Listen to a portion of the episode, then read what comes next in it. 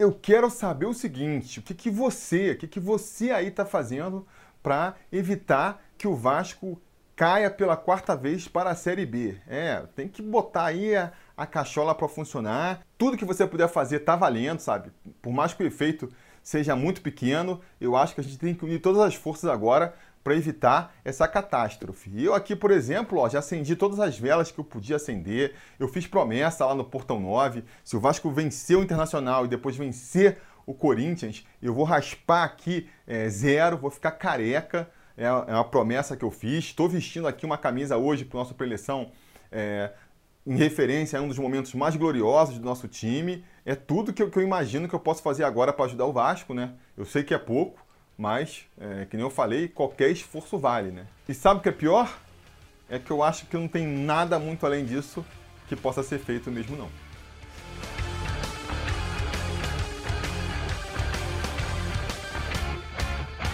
Fala, torcida vascaína, Felipe Tiru de volta na área para falar de jogo do Vascão, porque nesse domingo, às 4 horas, com transmissão da Globo só lá para o Rio Grande do Sul e do Premier para o restante do país, o Vasco recebe o Inter em São Januário pela 36ª rodada do Campeonato Brasileiro da Série A. Vamos começar aqui, então, um, um preleção que, sinceramente, quase não rolou. Quase não rolou.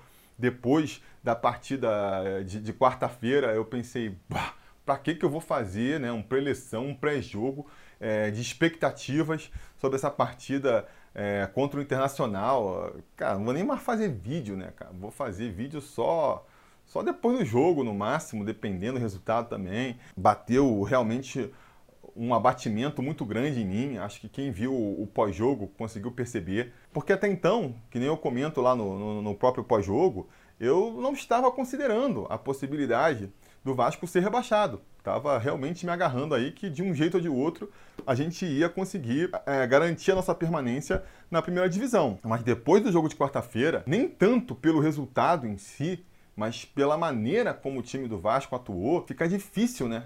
Difícil da gente é, não aceitar pelo menos a possibilidade. No pós-jogo, para mim não havia nem possibilidade, né? Eu joguei a toalha mesmo, falei, cara, vamos ser rebaixados, mas depois a cabeça vai esfriando, né? O sangue vai deixando de ferver, e aí é aquela desgraça do Vascaíno, a gente começa a se agarrar a todas as possibilidades. Eu pensei originalmente, né, que nem ia gravar vídeo mais até o jogo, já gravei ontem mais um vídeo lá, mais uma simulação dos piores cenários para ver como é que a gente poderia escapar, é, mesmo jogando mal e, e pontuando pouco, como a gente vem pontuando. Então já fica a dica aí para quem quiser assistir o vídeo de ontem, né? É, e mesmo esse preleção aqui, eu comecei a pensar, né? Primeiro eu falei, bom, eu não vou gravar, eu preciso pelo menos gravar alguma coisa, explicar, avisar para para a galera que eu sei que fica esperando, fica aguardando aí o, o preleção, não vai rolar e tal. Então já mandar, precisava mandar um vídeo para avisar, né? Todos vocês aí que, que ficam aguardando o preleção. Depois eu pensei, pô, eu preciso também fazer um vídeo de preleção para poder permitir que a galera que está brincando aí com a gente, os apoiadores do canal, que estão brincando com a gente aqui de Gato Mestre, né? A partir de 3 reais, você além de ajudar o canal, você também pode participar do nosso bolão aqui do Sobre Vasco. A galera tem que dar o palpite deles. O troféu Gato Mestre também está chegando nos seus momentos finais, também está ficando emocionante, né? A gente é, teve aí uma reviravolta, o Anderson Cunha vinha liderando é, o, troféu aí até a, a, penúltima rodada, quando foi finalmente ultrapassado pelo Léo Turtim. Então, ó, tá uma briga cabeça a cabeça ali na ponta. O Léo Turtim com 9 pontos, o Anderson com 8, o Pedro Gondim com 7, Gabriel Melo com 6, depois já vinha ali mais 4 com 5 pontos. E se a gente parar para pensar que são nove pontos em disputa ainda, porque se você consegue acertar o placar sozinho, né? Se você é o único a acertar o placar, você ganha três pontos. Mais três rodadas, nove pontos. O critério de desempate para ver quem vai ser vencedor é quem pontuou a menos tempo. Então, se você virar apoiador do Sobre Vasco agora, apostar nas próximas três rodadas, acertar as três, você chega com nove pontos lá no final.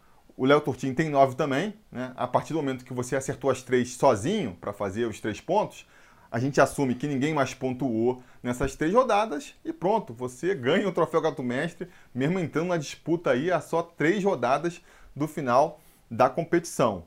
Se não, deve ficar aí. O Léo Turtim atualmente vai ser o favorito para vencer, porque a gente sabe que é difícil de pontuar, é difícil pra caramba. O Anderson Cunha, ele conquistou esses oito pontos lá no começo da temporada e, cara, penou, penou para alguém ultrapassar ele, porque é muito difícil de acertar. Na última rodada mesmo, ninguém acertou os 3 a 0 do Fortaleza, né? O quem chegou mais próximo foi o, o Ian lá, que apostou 2 a 0 ninguém esperava um 3 a 0 então é complicado. E vamos ver, eu precisava então é, dar também aí né, essa abertura e até dar meu palpite, eu também estou aí é, brigando, me botei lá, tô, tô com só três pontinhos na competição, né? Meio ruim.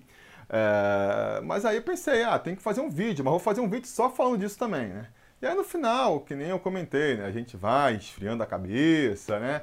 Ah, vai deixando aí de, de ficar tão irritado. E aí, já fiz vídeo ontem, tô aqui de novo para comentar sobre essa partida. Mas não vou comentar muito também não, galera. Não vou comentar muito porque, cara, é, o pensamento de, de, lá depois do jogo continua sendo mais ou menos o mesmo. O que, que a gente pode fazer? O que, que a gente vai especular de mudança? O que, que dá para fazer agora, né? Faltando aí 15 dias para acabar o campeonato, que a gente não fez até agora.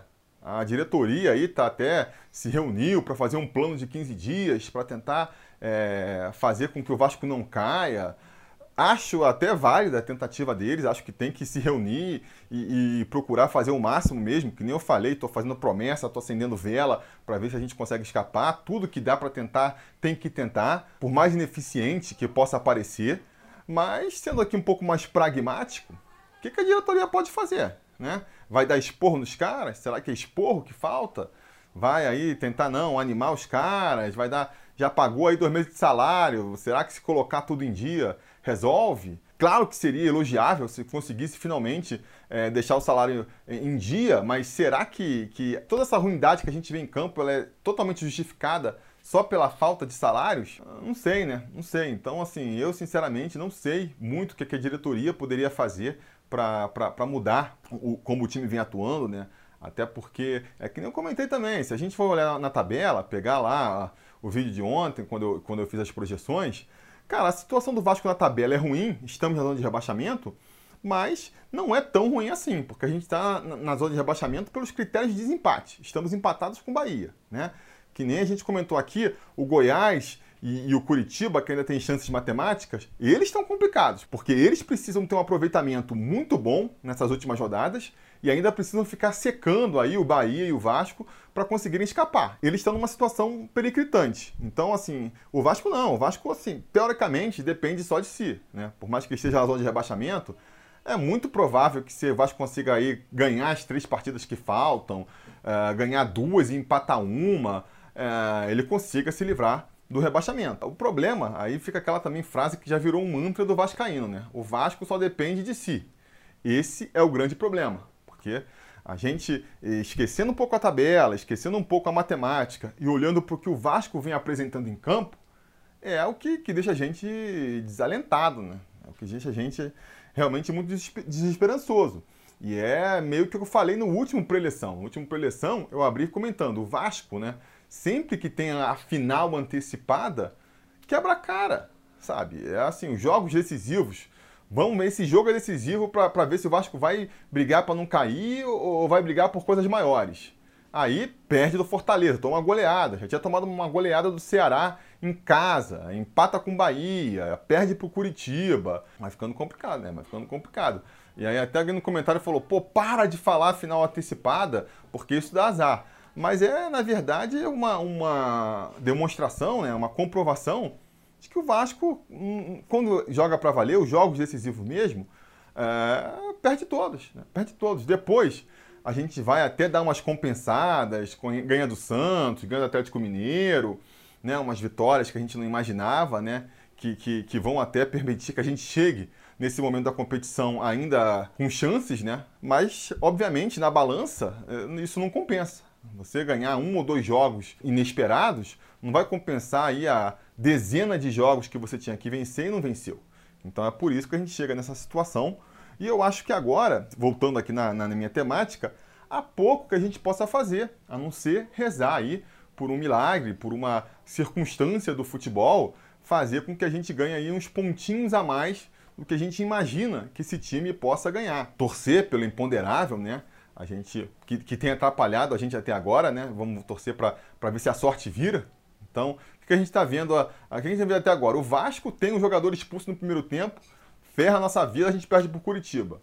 Aí vai o nosso é, rival na briga aí para fugir do descenso, vai jogar contra o líder do campeonato na casa do líder, e aí quem tem um jogador expulso é o cara do Inter, os caras jogam praticamente aí o, o jogo inteiro com, com um jogador a mais, conseguem a vitória para lá de inusitada, já de escola da gente na tabela. Então, assim, a gente tem que torcer para nesse jogo agora isso acontecer, né? Não sei se dá para imaginar o Inter tendo um jogador expulso no primeiro tempo em dois jogos seguidos, mas sei lá, de repente aquele gol cagado, né? Se o Vasco, também comentei isso até lá no, no Portal 9, no, no pós-jogo que a gente participou, mas se o Vasco faz aquele gol que bateu na trave do Carlinhos com um minuto, de repente o jogo do Vasco era outro, né? O time já não podia, não precisava subir tanto para o ataque, poderia ter se fechado mais no meio e poderia ter conseguido segurar o Fortaleza. Né? A sorte não sorriu, foi ali um detalhe, né? Um pouco de sorte. De repente a gente consegue fazer esse gol é, logo no começo, repete ali a, contra o Atlético Mineiro, por exemplo, a gente teve sorte. Os caras tiveram um pênalti também no começo da partida e perderam. E aí, a partir daí, o Vasco teve forças para conseguir é, sair na frente do marcador e conseguir o resultado. Então a gente pode imaginar uma sorte dessas, né? A gente pode contar, sei lá, com a arbitragem que tem sido tão rigorosa quando o lance é, vai prejudicar o Vasco e tão compreensiva, frouxa quando é, é, é um, é um lance que, que vai ajudar o Vasco, né? Exemplificando aqui, né? O mesmo lance, o cara vai e faz uma falta botando a mão no, no rosto do outro. Se é a favor do Vasco, ah, foi falta, para, anula tudo, anula gol, anula o que for possível. Se for contra o Vasco, ah não, é do lance, nem chama o VAR. A gente sabe que isso acontece, né? De repente, essa partida agora, como não são só os interesses do Vasco que estão em jogo, né? Se é que você me entende, de repente essa partida o VAR fica um pouco mais condescendente com o nosso Vasco. E isso pode ser ali a, o determinante para a gente conseguir sair com um empate, com uma vitória que seja, não é mesmo? De repente é o gol cagado, que nem eu falei, a mística de que o Internacional é nosso freguês em São Januário, a gente costuma vencer o Inter quando enfrenta nossos domínios, por mais que a gente não vai ter torcida dessa vez, que eu acho que, a, que pesa muito nessas horas, né? A gente pode se agarrar a isso. Se agarrar a isso. E dentro de campo, falando mais de futebol mesmo, o que, que a gente pode fazer, cara? Eu acho que é pouca coisa, né? Eu acho que o Vanderlei ele tem que, que voltar para a formação que funciona, né? É, ele tentou mexer na, na, escalação, mexeu contra o Flamengo, mexeu terrivelmente agora contra é, o Fortaleza já mostrou que não dá, não dá. É, nem é um erro só do, do Vanderlei. O Sapinto já fez isso, o Ramon já fez isso. Acho que os três treinadores acharam uma formação ali que, que mal bem, conseguia ser um, não era ideal, né? Não, não funcionava legal, porque você é, se fecha mais na defesa, mas não consegue evitar o gol do adversário. E o ataque não funciona. Mas sempre que eles tentaram mexer, para deixar o time um, ou um pouco mais defensivo, para se garantir mais lá atrás, aí se você deixa ele um pouco mais defensivo, aí ferrou. Porque, sei lá, se você antes criava poucas chances de gol por jogo, sei lá, umas quatro, três chances por jogo, você recua um pouco mais, você passa a não criar mais nenhuma. E aí não vai ganhar desse jeito. Se você tenta soltar um pouco mais o time, o time continua criando poucas chances lá na frente, mas vira uma peneira lá atrás. E aí a gente vai ver as goleadas, a maioria das goleadas que o Vasco sofreu no campeonato foram quando justamente o Vasco tentou se soltar um pouco mais. Então, não dá, né? Já, já, já passou da hora de tentar inventar. Tem que ir no básico, tem que ir na formação que, se não é a, a ideal, tá longe de ser a ideal, é a que pelo menos funcionou menos pior nessa temporada que é a formação de você jogando ali no chamado 4-3-3, né? com dois alas mais abertos. É, insisto, a, a, a formação que vai irritar a gente, está longe de ser ideal, mas te consegue um equilíbrio melhor entre defesa e ataque. A gente não fica tão exposto defensivamente, mas ainda fica ali com um pouco de, de chance de chegar na frente. Porque é, se você parte para um esquema de, ah, não, vamos jogar aqui com quatro volantes para fechar mais o meio, para jogar no, no, contra-ataque, não consegue fica mais ou menos o que a gente viu contra o Flamengo. Né? Todo mundo fechadinho lá atrás e o Benítez e o Cano para puxar contra-ataque não vai funcionar.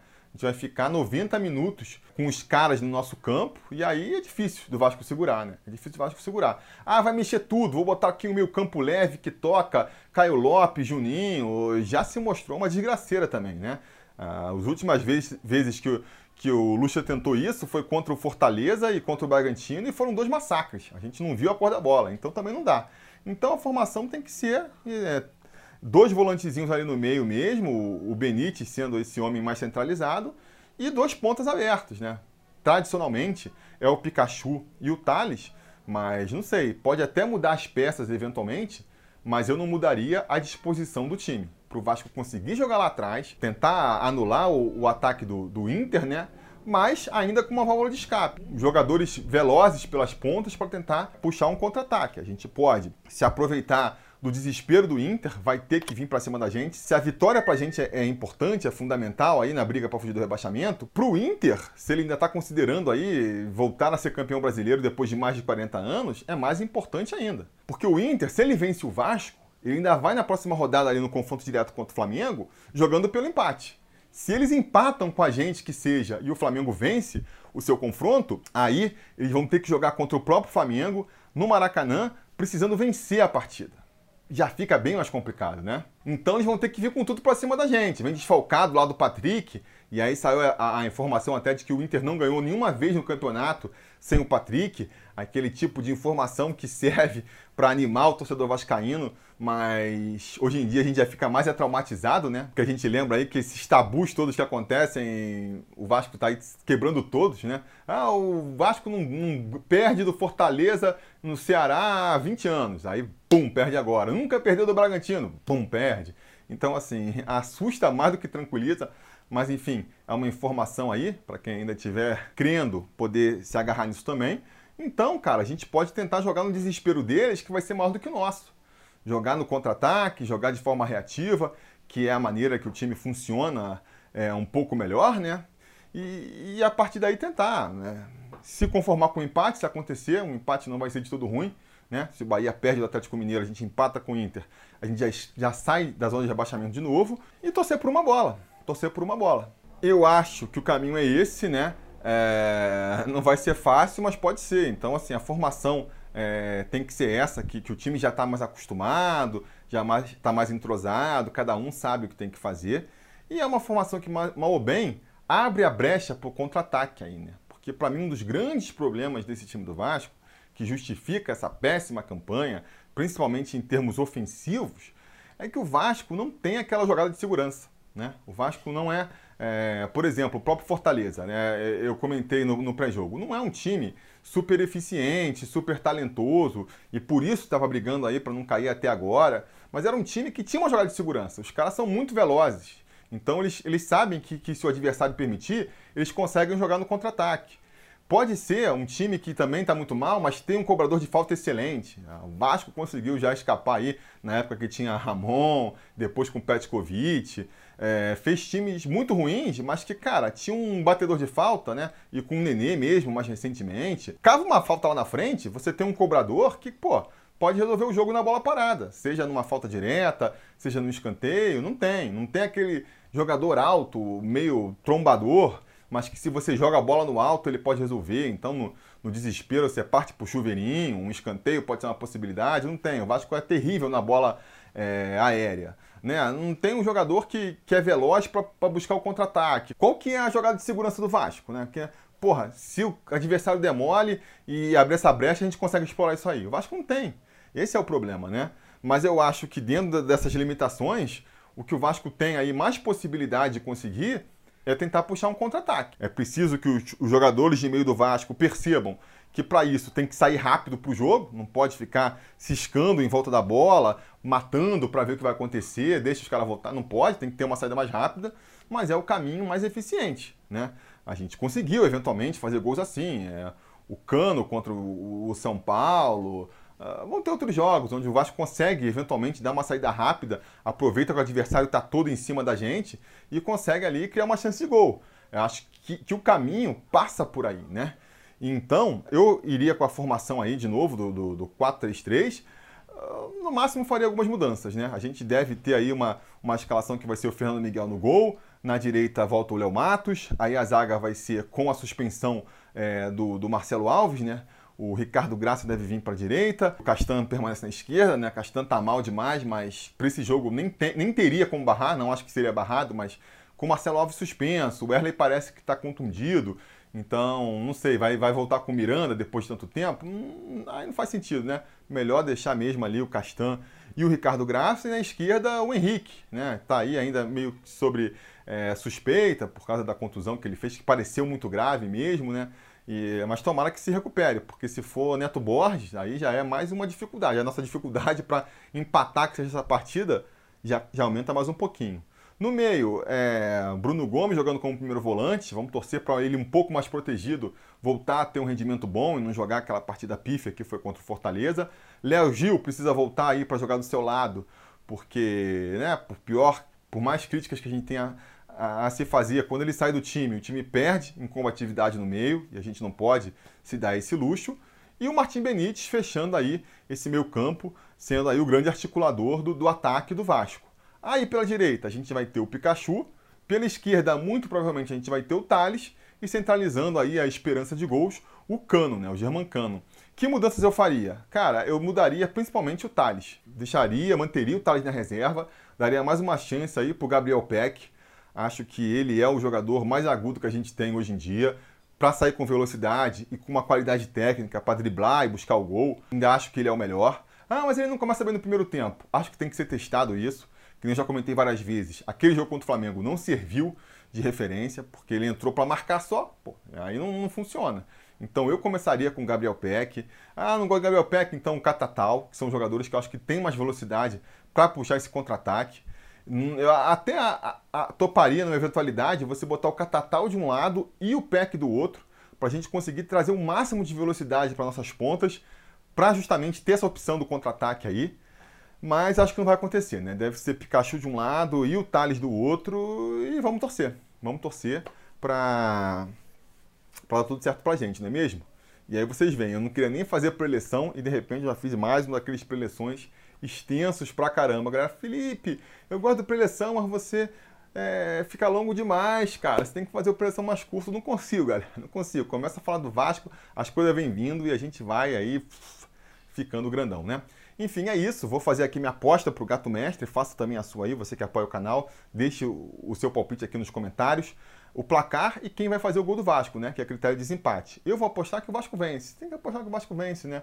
1 a 0 aquela bola vadia uh, naqueles jogadores mais improváveis, né? Sei lá, Marco Júnior vai entrar no segundo tempo e vai fazer o gol do Vasco, e 1 a 0 Gol cagado, vai estar lá no meio da rua, a bola vai entrar, o goleirão dos caras vai aceitar, 1 a 0 isso que é importante, voltar com três pontos vai ser, pô, fundamental para mudar o clima da, da, galera, né? mudar o clima dos jogadores, para a gente voltar a acreditar que é possível sim permanecer na primeira divisão, que é fundamental para o futuro do clube, não é mesmo? Então vamos acreditar, vamos acreditar se tudo der certo e nada der errado, a gente volta aqui logo que acabar a partida com mais um vídeo para comentar aí essa vitória do Vascão. Vamos torcer, né? Vamos torcer. Beleza, galera? Tá combinado? Então tá combinado. A gente vai se falando.